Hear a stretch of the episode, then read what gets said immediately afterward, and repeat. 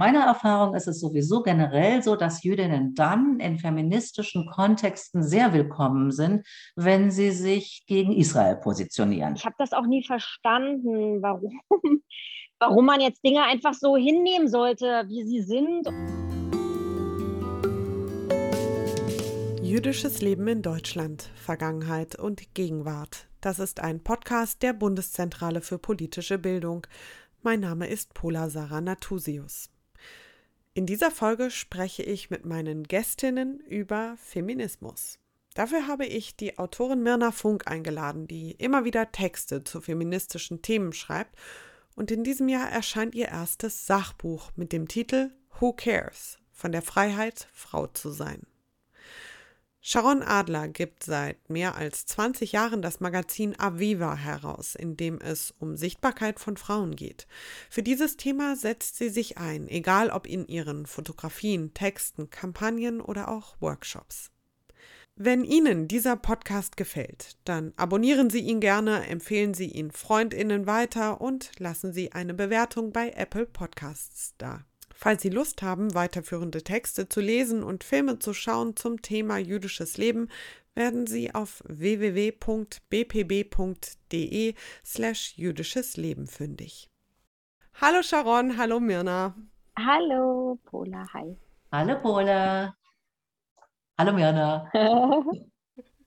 Vielen Dank, dass ihr euch Zeit genommen habt für dieses Gespräch. Ich habe in der Vorbereitung für dieses Gespräch natürlich so ein bisschen recherchiert und mir sind einige Gemeinsamkeiten von euch beiden ins Auge gefallen. Also klar, ihr seid beide Feministinnen.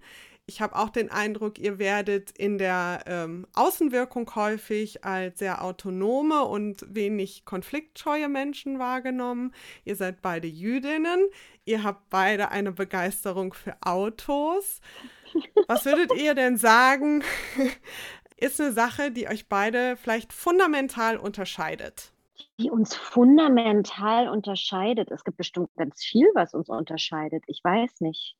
Ähm, das müsste ich jetzt mal rausbekommen, indem ich dir irgendwie so drei Fragen. Kochst du gerne? Ja, sehr gern. Ähm, ja, Mist, ich auch sehr gern. Hm. Vielleicht suchen ja, wir lieber nach den Gemeinsamkeiten als nach dem, was uns trennt. Ach, ich finde ja Unterschiede eigentlich total gut. Ich finde das ja immer okay. voll. Ich bin ja so voll, ich mag sowas ja gerne, aber ich glaube, das kriegt man eher so im Laufe des Gesprächs vermutlich raus, was uns sozusagen unterscheidet. Also vielleicht fällt mir doch etwas ein, und zwar wäre das die äh, Ost-West-jüdische äh, Biografie. Ah, also das mh. ist tatsächlich was, wo ich jetzt aber auch nicht von etwas Trennendem ähm, sprechen würde. Also das ist etwas, was so schon unterscheidet, was ja auch wichtig mhm. ist, tatsächlich an der Stelle für, für eine Biografie. Also das ist schon der Ort, der auch die Geschichte des Ortes, die ja eben auch prägt, absolut. Also das das äh, sehe ich jetzt in dem Moment. Ja, das denke ich auch. Und wir sind dann natürlich auch so, wenn man uns beschreiben würde, sind, ist Sharon ja eher zweite Generation und ich sozusagen dritte. Auch das macht natürlich auch nochmal was mit einem und verändert vielleicht auch so die Sichtweisen aufs, ähm, auf die jüdische Identität zum Beispiel. Ja. Hm. Für diejenigen, die euch jetzt noch nicht so gut kennen, ordne ich es nochmal kurz ein. Sharon ist äh, diejenige, die also in Westdeutschland aufgewachsen ist und Mirna, du bist in der ehemaligen DDR aufgewachsen. Mhm. Wir sprechen ja hier im Kontext eines Podcasts, wo es um jüdisches Leben geht. Deswegen meine Frage zum Einstieg an euch, die ich an alle meine Gäste stelle. Was bedeutet denn Judentum für euch? Für mich bedeutet Judentum ähm, vor allem zu lernen ähm, und nicht aufzuhören zu lernen, sich auseinanderzusetzen mit jüdischen Texten, aber auch mit jüdischer Identität und vielleicht sozusagen so ähm, im Werden zu sein. Ja. Sharon, wie ist das bei dir?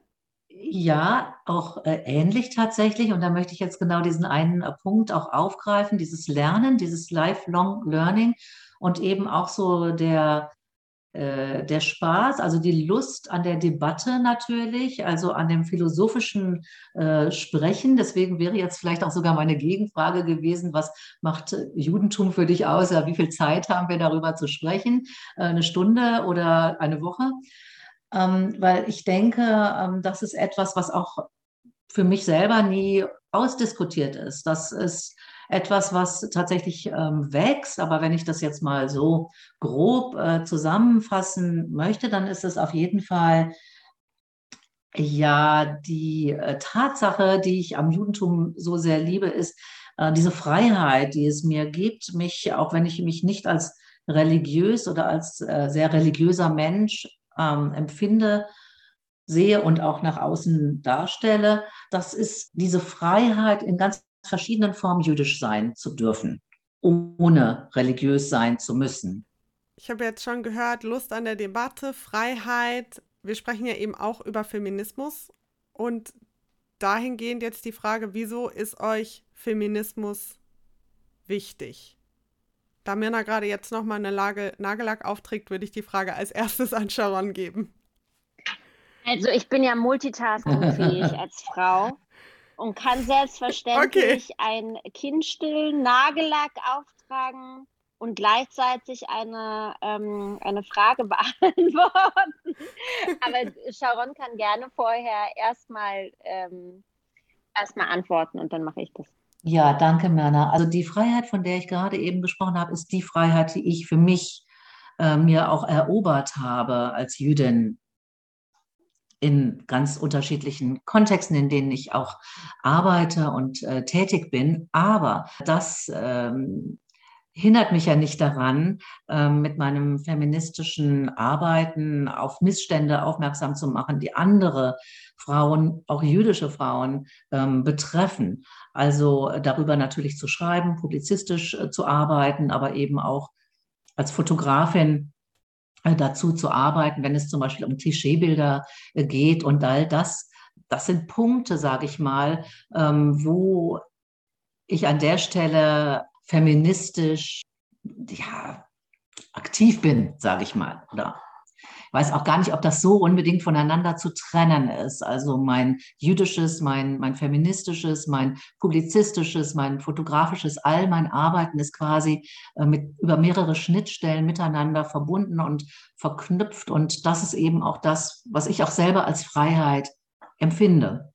Wir werden bestimmt auch noch auf diesen Punkt der Repräsentation näher eingehen. Mirna, wie ist es denn bei dir? Warum ist dir Feminismus wichtig und gibt es bei dir auch so diese Schnittstellen? Also ich würde erst mal sagen, dass für mich von Anfang an viel wichtiger war, gleichberechtigt zu leben. Ich habe mir eigentlich über, ob ich jetzt Feministin oder nicht Feministin bin oder was Feminismus ist und oder was es nicht ist, gar nicht so viel Gedanken gemacht. Für mich ähm, gab es, als ich aufgewachsen bin und, und so Teenager war, war das für mich selbstverständlich, so le zu leben, wie ich möchte. Das war sozusagen für mich die, die Voraussetzung. Also diese Freiheit, von der Sharon auch gesprochen hat, eben, die hatte auch für mich äh, eine große Rolle, die spielte eine große Rolle für mich als so junge, als junges Mädchen und als junge Frau. Und ich habe sozusagen eigentlich nicht verstanden, warum ähm, es irgendwie, ähm, warum Männer und Frauen äh, anders leben oder denken oder, oder fühlen sollten mh, mm, oder andere Möglichkeiten haben oder, oder Frauen weniger Möglichkeiten als Männer oder so. Ich bin da wirklich so mit einem ziemlichen Selbstverständnis von eigentlich Gleichberechtigung ins, ins Erwachsenenleben ähm, marschiert und habe so auch immer gelebt. Und ich glaube, das kam dann wie so automatisch, dass man mir eher diesen Stempel, sozusagen so einen feministischen Stempel aufgedrückt hat, war, äh, weil ich sozusagen für was einstand, was gemeinhin als feministisch verstanden wird. Und das ist, dass Frauen und Männer gleichberechtigt leben sollten. Mhm. So, aber ich muss ehrlich gesagt sagen, ich finde es so schwierig, dass, dass das ein, dass das irgendwie ein ähm, einen Begriff braucht, wenn das aber die Basis von einem menschlichen Miteinander eigentlich ist. Ich weiß immer gar nicht, ob das noch so gut ist, dass wir dem eigentlich weiterhin einen Begriff geben und sondern das nicht eigentlich als Selbstverständlichkeit begreifen und alles, was nicht so ist, sozusagen als als Abnormalität oder so. Ja. Das äh, finde ich einen guten Ansatz. Was ich jetzt da so raushöre, ist bei euch beiden eine, ich nenne es jetzt mal Fähigkeit zu Autonomie und Freiheit. Und es klingt so, wie ihr das beschreibt, erstmal, als wäre das für euch eben eine Selbstverständlichkeit gewesen, weil das eben eure Art und Weise ist zu leben. Sharon schüttelt mit dem Kopf. Nein? Nein, also Selbstverständlichkeiten muss man sich auch äh, oder Frau sich auch äh, sicherlich auch erkämpfen. Also so war das zumindest auch in meinem Fall. Und ähm, also ich habe äh, zum Beispiel in den Anfang der 80er Jahre eine Ausbildung äh, gemacht zur Fotografin. Das waren also äh, anderthalb Jahre im Bereich Industrie- und Werbefotografie. Also da hat man damals noch mit richtig großen äh, Kameras äh, hantiert und ähm, dann ein weiteres Jahr im Bereich äh, Porträtfotografie. Und ich war äh, bei meiner Prüfung vor der Industrie- und Handelskammer eine von, ich glaube, vier Frauen von 30 Männern. Und ich weiß auch noch äh, sehr genau, dass an uns tatsächlich auch immer andere auch Anforderungen gestellt äh, wurden, äh, tatsächlich als an, an die Jungs. Und ähm, das war schon auch ein gewisser Druck, der da aufgebaut wurde. Und es war schon sich auch ein Erkämpfen in einem technischen Feld. Das ist zumindest, was mich jetzt oder vielleicht auch sogar meine Generation betrifft. Ich bin ja 1962 äh, geboren. Das hat noch viel mit Kampf auch zu tun gehabt. Und da würde ich schon auch sagen, dass sich da an der Stelle jetzt vielleicht auch was verändert hat für die junge Generation. Ich sehe das ja auch an meiner Tochter, die jetzt 26 ist. Aber ähm, was ich auch noch mal aufgreifen würde, was Mirna gesagt hat, das fand ich jetzt auch gerade so schön, dass es eben diese Normalität ja auch haben sollte, könnte. Also wir sprechen ja jetzt hier gerade von einem paradiesischen Zustand, den wir aber noch lange nicht erreicht haben, aus meiner Sicht jedenfalls. Aber ich finde auch tatsächlich, dass es eben diese Selbstverständlichkeiten, was den Feminismus, wenn man so will, als Oberbegriff ähm, bezeichnen äh, möchte und äh, diese Tätigkeiten oder das Arbeiten, das Denken, ähm, wenn du so willst, dem zuordnen möchte, dann hat das, wenn wir jetzt auf das Thema heute nochmal gehen, das im Kontext des Jüdischen betrachten, dann für mich auch ziemlich viel eben genau mit diesen Selbstverständlichkeiten zu tun. Also zum Beispiel mit äh, ZDK und Tikkun Olam, wo es ja eben auch darum geht, dass der Einzelne sich auch für eine Art und Weise von Gemeinschaft äh, einsetzt und jetzt, dass nicht nur das Individuum äh, im, im Mittelpunkt steht. Also es geht halt immer auch zumindest auch in meinem Arbeiten auch darum, so um die, auch um eine Gemeinschaft. Also ich bin schon äh, ganz unabhängiges äh, Individuum und ähm, ecke vielleicht auch an vielen Stellen äh, an, eben mit meinen Haltungen oder Meinungen.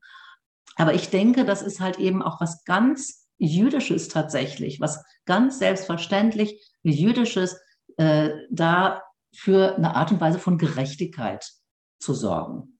Ich glaube, ich habe mich ein bisschen falsch ausgedrückt in meiner Frage. Ich wollte nämlich nicht suggerieren, dass es für euch selbstverständlich war im Sinne von einer Leichtigkeit und euch standen keine Steine im Weg, sondern was mich interessieren würde, ist, woher glaubt ihr, habt ihr eben diese innere Haltung, dass ihr so klar eben trotzdem eure Ziele verfolgt. Es wäre ja durchaus eine Möglichkeit, auch einfach zu sagen, hm, naja, dann passe ich mich jetzt halt an und ähm, back mal ein bisschen kleinere Brötchen. So nehme ich euch jetzt beide nicht wahr. Also ich glaube, wichtig ist zu verstehen, was auch ganz oft missverstanden wird, ist, dass Freiheit nicht ähm, bedeutet, dass es keine Widerstände mehr gibt, ne? sondern Autonomie bedeutet eben vor allem trotz Widerständen aus seinem eigenen Denken heraus und seine eigenen Überzeugungen heraus zu handeln und diese vielleicht auch eine gewisse Widerstandsfähigkeit zu haben. Und wenn ich jetzt darauf irgendwie reflektieren sollte, woher ich die habe, dann lassen sich da sicherlich ganz viele unterschiedliche also wirkliche Gegebenheiten, aber auch gleichzeitig Augenblicke und Momente oder so, ja, heraus ableiten. Ich denke, wichtig, vielleicht nehmen wir jetzt einfach mal so drei, ja. Also ich glaube, das erste, was natürlich wichtig ist, dass ich, also ich bin ja in Ostberlin aufgewachsen, ich bin in der DDR aufgewachsen. Wenn Sharon erzählt sozusagen von diesem, von ihrer Ausbildung in den 80er Jahren, die stark, ähm, die ja auch sehr technisch war. Also in der DDR haben ja Frauen ganz stark technische Berufe bekleidet. Meine Mutter ist Tontechnikerin. Diese ohne, ich bin ja überhaupt nicht ostalgisch oder so, aber man muss nun mal wirklich, ähm, ob man will oder nicht, die Errungenschaften der DDR in Bezug auf die Gleichberechtigung, die muss man nun mal mitdenken und die gab es. All diese Sachen, die haben äh, dazu geführt, dass die Frau in der DDR zum einen ja auch finanziell unabhängig war und zum zweiten in Berufen gearbeitet hat, wo sie eben auch ganz normal mit, also es gab nicht Männer- oder Frauenberufe, sondern es gab ähm, Baggerfahrerinnen und Ingenieurinnen, äh, Ingenieurinnen und so weiter. Also und diese, dieses Zusammenleben von Männern und Frauen und auch, äh, dass Männer Frauen gesehen haben, die ähm, in so vermeintlich männlich konnotierten Berufen irgendwie gearbeitet haben und da sehr fähig waren, hat natu natürlich zu so einer allgemeinen, vielleicht auch sozusagen flä flächendeckenderen Gleichberechtigung geführt. Also ich glaube sozusagen, dass diese DDR-Sozialisation mit, mit einer arbeitenden Mutter, dann eben auch noch einem technischen Beruf, zwei arbeitenden Großmüttern ähm, dazu geführt hat, dass ich so allgemeinhin erstmal in ein Leben geschickt wurde, ähm, wo ich davon ausgegangen bin, dass das jetzt erstmal ja, dass das vielleicht auch, ähm, dass das einfach okay ist, also dass ich als Frau tun kann, was ich möchte. So, ähm, ich glaube, das Zweite, wenn es jetzt noch mal so um vielleicht auch Widerständigkeit oder äh, geht oder oder darum, trotz Widerständen einfach weiterzumachen, dann ist das selbstverständlich hineingeboren in sozusagen ein Teil einer jüdischen Familie, wo alles verloren war und dann gleichzeitig nochmal DDR, wo wieder alles verloren ist. Und also sozusagen diese, dieses immer wieder auch weitermachen trotz widriger Umstände. Und, ähm, und dann aber so auch, also und da hätte man ja nun wirklich dem System und den politischen Umständen und so weiter, kann man ja dann ganz wunderbar die Schuld geben, aber das führt sozusagen zu nichts. Damit ändere ich sozusagen nicht das Leben. Das Leben gestalte ich nur, indem ich Verantwortung für mein eigenes Leben übernehme. Und dann gibt es noch einen dritten Punkt, das ist einfach wirklich auch vielleicht gar weder Sozialisation noch irgendwas anderes, sondern das ist auch einfach, also ich bin auch so, also das ist sozusagen Myrna sein. Ich, ähm, ich bin irgendwie nicht jemand, der, der Dinge jetzt einfach so hinnimmt oder ich habe das auch nie verstanden, warum, warum man jetzt Dinge einfach so hinnehmen sollte, wie sie sind oder ich weiß nicht. So, und das sind, glaube mhm. ich, jetzt diese drei Sachen, die, ähm, die ich sagen würde, die vielleicht prägend für für die Art und Weise waren, so zu leben, wie ich heute lebe oder so Dinge zu, die Dinge so zu sehen, wie ich sie heute sehe blicke ja als Nichtjüdin von außen da drauf. Ich bin 32 Jahre alt, sind jetzt ein paar Jahre, die ich das sozusagen beobachte. Und ich habe schon den Eindruck, es gibt immer mehr jüdische Frauen, die in Debatten auftauchen, deren Stimmen zu hören sind. Also sei es durch Projekte, wie du sie machst, Sharon, äh, mit deinem Magazin und deinem Verlag. Aber es gibt beispielsweise auch seit 2019 vom Zentralrat und der Jüdischen Studierendenunion die Jewish Women Empowerment Summit. Und auch so generell in Debatten nehme ich immer mehr jüdische Frauen wahr. Wie beobachtet ihr das und geht euch das schnell genug oder seid ihr manchmal auch so, ach komm, wir reden jetzt seit weiß ich nicht wie vielen Jahren darüber, jetzt muss mal ein bisschen, ein bisschen Tempo dahinter kommen? Mm, also ich glaube, das ist eine ganz normale Entwicklung. Die hat auch was damit zu tun, dass die jüdische Community heute aus 90 Prozent Kontingentflüchtlingen besteht.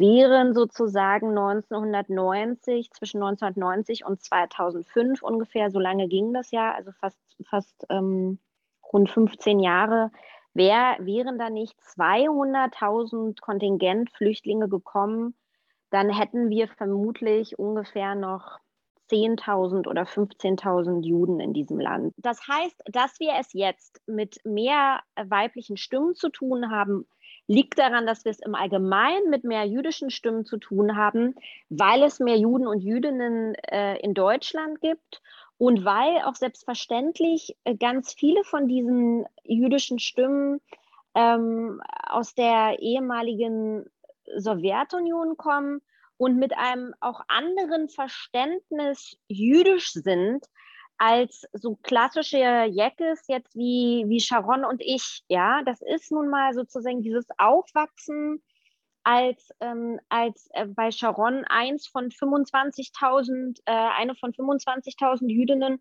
und bei mir eine von 5.000 unter sozusagen einer, äh, innerhalb einer deutschen Mehrheitsgesellschaft das ist was wirklich anderes, als wenn man so aus der Sowjetunion kommt und ja auch nochmal einen anderen, das war, die, die sind ja auch mit Antisemitismus sozusagen ähm, aufgewachsen, aber sie sind nicht unter Deutschen, also unter den sozusagen unter den Tätern aufgewachsen.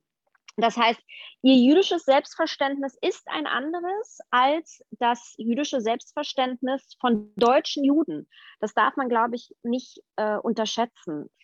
Und, ähm, und wenn man bedenkt, was eben in den, in den letzten 100 Jahren alles an Frauenrechten, äh, also was da alles passiert ist und wo wir heute stehen, nämlich dass wir vor dem Gesetz gleich sind, ist es eine Riesenerrungenschaft in 100 Jahren. Ich glaube, man muss auch manchmal so ein bisschen äh, Geduld haben und, und auch ein Verständnis von Geschichte und von geschichtlicher Entwicklung so. Gut, das mit der Geduld, das finde ich persönlich sehr schwierig, aber wir haben jetzt relativ viel so zurückgeschaut und ein bisschen in historische Kontexte und so weiter gesetzt. Ich würde gerne mal zum Hier und Jetzt kommen und zu aktuellen feministischen Debatten. Da interessiert mich nämlich brennend, wie ihr die wahrnehmt. Ich beobachte in den vergangenen Jahren, dass vor allem so dieser intersektionale Feminismus sehr hochgehalten wird, also ein Feminismus, der alle Frauen ansprechen soll. Fühlt ihr euch von dem angesprochen? Wie nehmt ihr das wahr, Sharon? Ja, schwierig würde ich sagen, weil ich würde mal wagen zu behaupten, dass im sogenannten intersektionalen Feminismus die jüdische Perspektive kaum bis wenig äh, mitgedacht wird. Und wenn überhaupt, dann äh, ähm, geht es äh, wie in anderen Bereichen eben auch, es muss gar nicht unbedingt im Feminismus äh, stattfinden, um eine Zuschreibung von außen, was äh, jüdische Perspektiven beziehungsweise Jüdinnen und Juden betrifft und hier auch ganz viel ähm, im, im Kontext von Exotinnenstatus. Also äh, das äh, ist mir schon so oft ähm, widerfahren, sage ich mal. Ich glaube, es war vor einem halben Jahr ähm, äh, wurde ich angefragt, ob ich auf einem Frauenfestival was machen äh, würde. Und zufälligerweise bekam ich dann das Paper in die Hand, äh, wo es äh, darum ging, wem man da wie, wo was ansprechen will, zu welchen Themen. Und äh, da gab es dann diesen Hinweis, äh, da wir brauchen ja noch was Jüdisches. Und äh, ich habe dann am Ende abgesagt, ähm, weil das ist eben einfach mir viel zu natürlich äh, verständlich, undifferenziert und mal irgendwie was Jüdisches zu haben, um da irgendwo so eine ja, so eine Funktion auszufüllen. Meiner Erfahrung ist es sowieso generell so, dass Jüdinnen dann in feministischen Kontexten sehr willkommen sind, wenn sie sich gegen Israel positionieren. Das wird auf jeden Fall schon mal vorausgesetzt. Wenn du das nicht tust, ja. dann bist du die böse Jüdin und dann wirst du nicht eingeladen und dann wirst du nicht gefragt und dann wird deine Stimme überhaupt nicht gehört. Und das muss man auch noch mal in einem historischen Kontext sehen, das ist das tatsächlich, was heute passiert. Ich weiß, du wolltest jetzt gerne über heute sprechen, aber kein heute passiert ohne gestern. Und das ist das eben, was auch schon in den 68er Jahren in der Studentinnenbewegung tatsächlich passiert ist. In diesen ganzen linken Kreisen, in der sogenannten Friedensbewegung, da war es äh, absolut nicht äh, en vogue, irgendwo äh, jüdisch zu sein. Wenn du dich als Jüdin geoutet hast, äh, dann war es immer so, dass gerade eben diese äh, Frauen aus der feministischen Szene gesagt haben, also du kannst keine Feministin sein, wenn du Jüdin bist.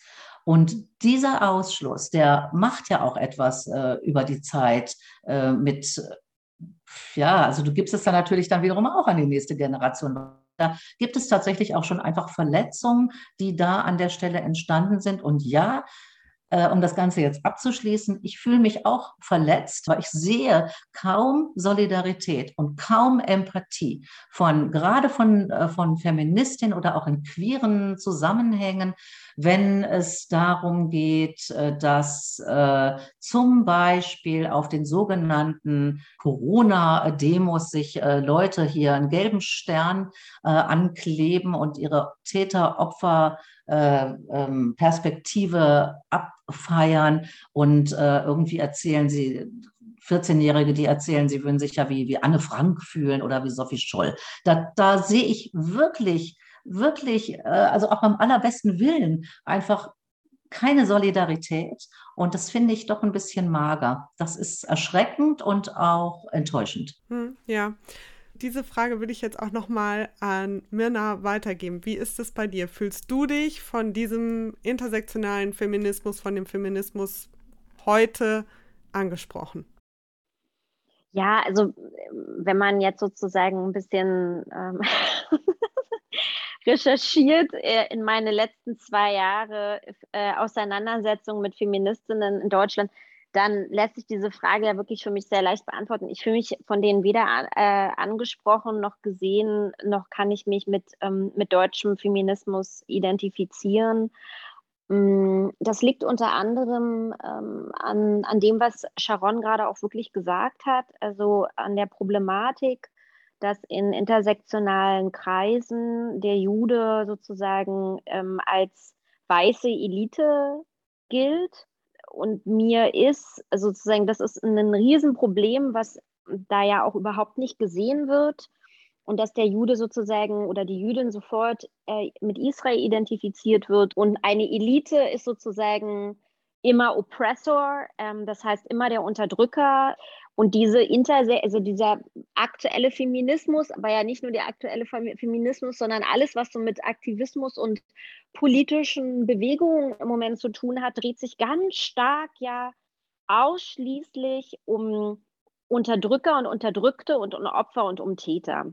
Und dieses dichotome Weltbild, mit dem kann ich absolut gar nichts anfangen. Also weder ist, sind für mich alle Männer Täter, noch sind sie für mich alle Vergewaltiger, noch sind sie für mich alle Unterdrücker, noch sind für mich alle Frauen äh, Opfer und Unterdrückte und, äh, und, ähm, und arme, unschuldige Mäuschen, denen ähm, ständig Schreckliches angetan wird. Also auch diese, diese, diese eigene Identifikation sozusagen als als Opfer durch die Welt zu gehen, als schwaches Geschlecht durch die Welt zu gehen, die, die, ich verstehe die nicht sozusagen. Das ist gar nicht mein Frauenbild. Mein Frauenbild ist ein, sind Amazonen. ja, also so, ähm, das ist, wie ich Frauen sehe. Und ich kann mich sozusagen mit dem, mit dem äh, Frauenbild der Amazone, sagen wir jetzt mal so, ja, kann ich mich nicht als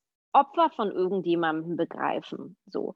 Und, äh, und ich habe damit ein großes Problem, dass äh, dieser aktuelle Feminismus so eine unglaublich, aber eben nicht nur der, der Feminismus, sondern alle politischen äh, linksorientierten Woken, Ideologien und eine Opferobsession mit sich bringen. Mir ist es ein Rätsel, warum man unbedingt Opfer sein will. Und mir ist es auch ein großes Rätsel und ich halte das wirklich für hochgefährlich, hochgefährlich, ein Menschenbild zu haben, in dem man glaubt, nur eins zu sein.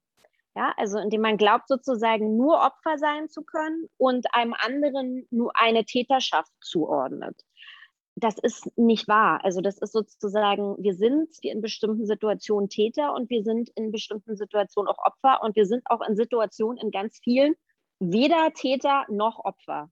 Und, äh, und deswegen kann ich mit diesem Feminismus nichts anfangen, weil er ein dichotomes Weltbild also ein, sozusagen eine dichotome Weltbilderzählung mitliefert, der ich mich völlig also entziehe. Ich könnte darüber jetzt wahrscheinlich noch drei Stunden mich mit euch unterhalten. Leider geht dieser, geht dieser Podcast nicht ganz so lange und ich möchte noch eine Sache aufgreifen. Und zwar blicken wir zurück auf diese feierlich Neuigkeiten auf das Jubiläum zu den 1700 Jahren jüdischen Leben in Deutschland. Und ihr wart da beide, würde ich mal sagen, sehr aktiv mit eingebunden durch Texte, Workshops, äh, einen Podcast zum Beispiel, den Mirna du äh, moderiert mhm. hast. Wie war denn jetzt rückblickend eure Wahrnehmung von diesem Jubiläum? Ihr kennt mich ja jetzt schon ein bisschen, deswegen wisst ihr ja, dass ich sowieso alles kritisch beäuge und erstmal sowieso irgendwo ein Haar in der Suppe äh, zu, äh, nicht äh, krampfhaft versuche zu finden, aber ja, trotzdem äh, gelingt es mir, äh, also die Sache, weswegen ich erstmal gestolpert bin über das Jubiläum, 1700 Jahre war dann tatsächlich, dass ich mich gefragt habe, wieso, wieso 1700 Jahre? Wer stellt das denn jetzt hier, an welchem Datum wird das denn jetzt hier quasi festgemacht? Im Prinzip ist es ja so, dass äh, das Datum 1700 Jahre jüdisches Leben so ein bisschen, ich würde mal sagen, vielleicht missverständlich äh, formuliert ist. Denn hier ging es ja nicht unbedingt um die Feststellung, dass jüdisches Leben sich seit 1700 Jahren auf diesem deutschen äh, Boden hier befindet, sondern äh, um die Feststellung äh, dessen, dass äh, Jüdinnen, Quatsch, Jüdinnen gar nicht, sondern äh, Juden äh, zu der Zeit durch ein Edikt dazu ähm, befähigt äh, wurden, ähm, quasi sich äh, in äh, öffentlichen Ämtern äh, dort äh, zu ähm, engagieren zu können, öffentlich. So. Nun finde ich aber dennoch, dass jüdisches Leben, wie das immer so schön heißt, in diesem Jahr so sichtbar war, wie es eigentlich wirklich fast niemals zuvor war. Und dass eben auch einfach Facetten äh, und Aktivitäten auch aus, aus ganz kleinen und abgelegenen Gemeinden oder von Einzelpersonen ähm, in dieser Republik sichtbar waren und wurden. Und das finde ich, ist einfach eine sehr, sehr, sehr schöne Sache. Und das finde ich, würde ich mir auch wünschen, dass das äh, tatsächlich so weitergehen kann. Insofern ähm, denke ich, kann dieses Fest ja auch einfach diesem Unwissen äh, absolut ähm, auch entgegenwirken. Wobei nicht äh, jeder nicht-jüdische Mensch davon dann freigestellt ist, da eben dann auch nochmal weiter zu recherchieren oder eben auch selber aktiv zu werden und ähm, jüdische Leute einzuladen, aber dann eben nicht unter dem Motto, wir brauchen jetzt hier noch was Jüdisches, sondern tatsächlich mit klugen Fragen zu kommen und auch ein bisschen vorbereitet zu sein. Das würde ich mir auf jeden Fall auch wünschen. Männer, wie war denn deine Wahrnehmung von dem ähm, Jubiläum? Also ich bin ja schon vor fast zwei Jahren eigentlich quasi damit das erste Mal konfrontiert worden. Mm, und zwar, ja, genau vor zwei Jahren, weil ich ja auch Teil der Jury war, die die Projekte quasi gesichtet hat und durchgewunken oder nicht durchgewunken. Ich war ja bekannt in der Jury als die Neinsagerin. Ich habe quasi so gut wie alle Projekte abgeschmettert und zwar vor allem natürlich auch Projekte, die ja, die, die eben diese, diese unglaublich komische Sicht von nicht-jüdischen Deutschen auf Juden mitgeschleppt haben. Und ihr könnt euch nicht vorstellen, wie viele es von diesen Projekten gab. Und also das waren unendlich viele und verwirrende, weirde, komische Anfragen und äh, und, und noch eine Gedenktafel und nochmal ein Friedhofsbesuch und nochmal ein Stolperstein, den man putzt und so gemeinschaftlich. Also das war, sehr speziell und ich war am Anfang auch unglaublich kritisch diesem, diesem Jahr gegenüber und dieser ganzen Idee und war froh, dass das im Zuge dieser drei Jury-Sitzungen endlich auch so war, dass dann auch jüdische Vereine kamen und mehr sozusagen auch wirklich jüdische Realität mit in dieses Festjahr gebracht haben.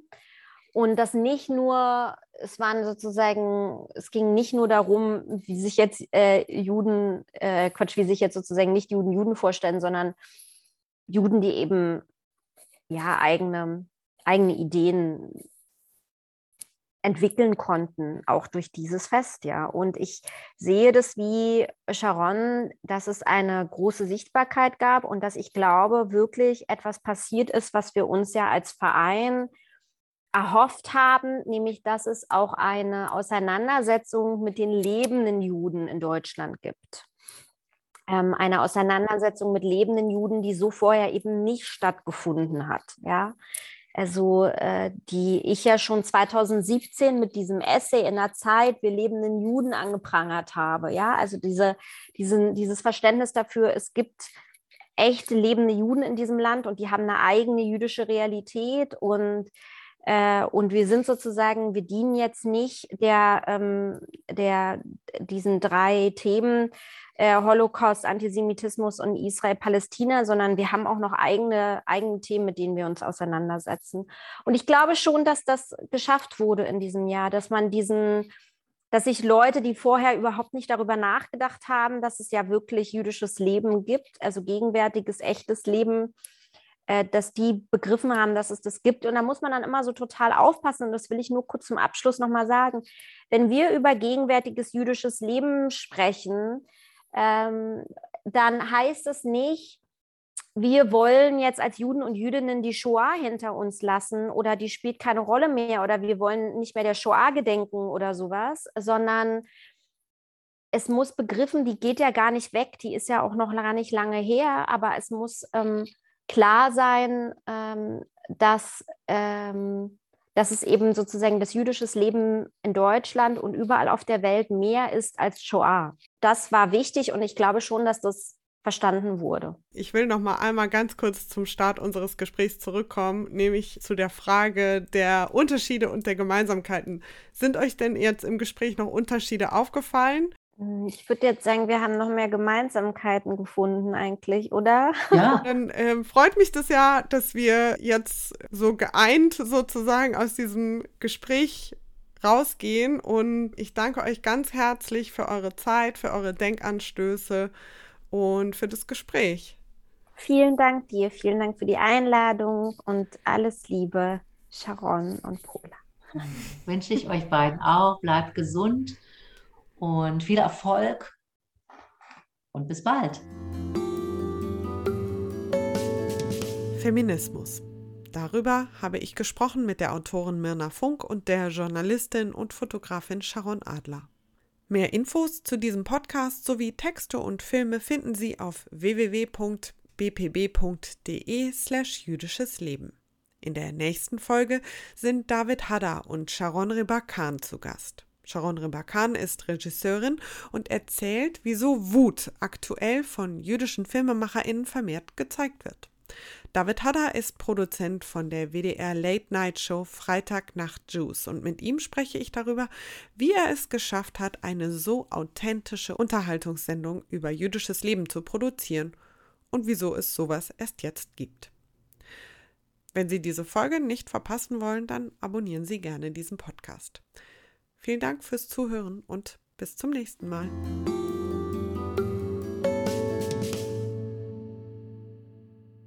Das war die vierte Folge der zweiten Staffel des Podcasts Jüdisches Leben in Deutschland, Vergangenheit und Gegenwart, umgesetzt und produziert von Pola Sarah Natusius.